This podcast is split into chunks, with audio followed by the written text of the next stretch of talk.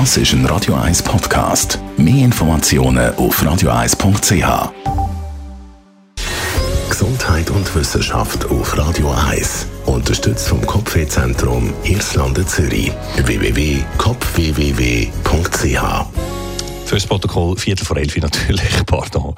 Gut, Viertel vor elf, das ist Radio 1 Gesundheit und Wissenschaft mit dem Dr. Reto Agosti, Chefarzt vom Kopfwehzentrum Hirslanden, in Zürich.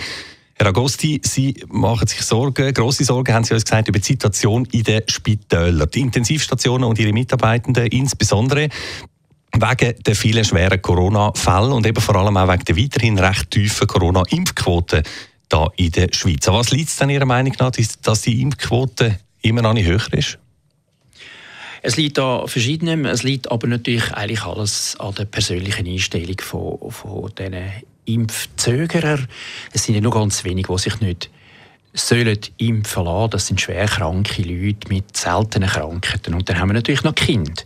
Aber auf 80 Prozent sollte man es eigentlich schaffen. Und ich habe vier Punkte, die ich eigentlich gerne hervorheben Punkt 1 es sind die Intensivstationen. Ich glaube, man sollte den Bericht in der Rundschau vom 1. September anschauen. Es ist unglaublich eindrücklich, auch als Arzt, was jetzt auf diesen Stationen abgeht. Und es hat Videoclips drin, die ich bis jetzt selber noch nicht gesehen habe. Also wenn ein Patient an dieser ECMO ist, das ist die riesige Maschine, die das Blut aus dem Körper rausleitet, extra außerhalb vom Körper mit Sauerstoff versehen und dann wieder zurückleitet, das braucht x Schläuche. Und wenn so ein Patient muss umgelagert werden auf de, vom Rücken auf den Bauch oder umgekehrt, dann braucht das sechs professionell ausgebildete Leute und die haben alle einen riesen Stress, damit nicht irgendein Schlauch abreißt. Das ist nur ein kleines Muster und man sieht jetzt endlich einmal, was abgeht und was die für einen Stress haben.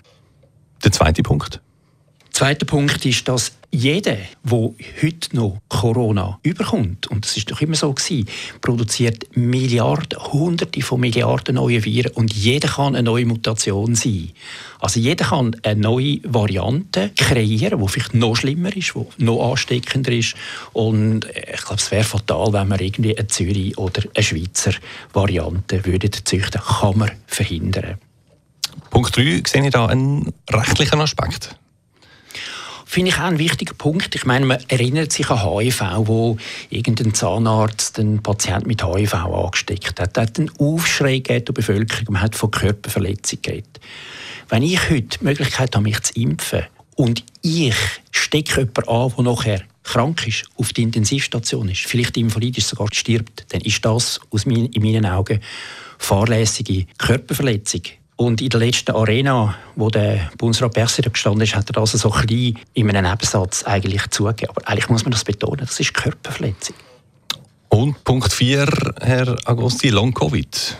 Das sind die Patienten, die keine Lunge mehr haben, die es zwar überleben, die Wochen bis Monate lang auf der Intensivstation waren, die jetzt am Rollator wieder lehren, leben und laufen und sich wahrscheinlich nie mehr erholen. Und es wird hunderte von Invaliden geben, die nachher auch IV-Rente beziehen. Auch das wäre verhinderbar. Ein eindringliches Plädoyer fürs Impfen von Dr. Reto Agosti. Ihnen alles Gute.